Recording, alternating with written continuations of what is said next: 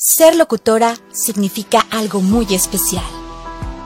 ¿Recuerdas cuál fue la primera vez que hablaste por el micrófono? Ese momento exacto en que descubriste que tu voz se convertiría en tu pasión.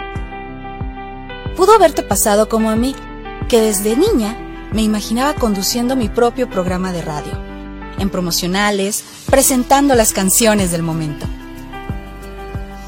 Maravillosamente se hizo realidad Sigo aquí viviendo mi sueño, mi sueño de niña. Soy locutora. Es lo que hacemos.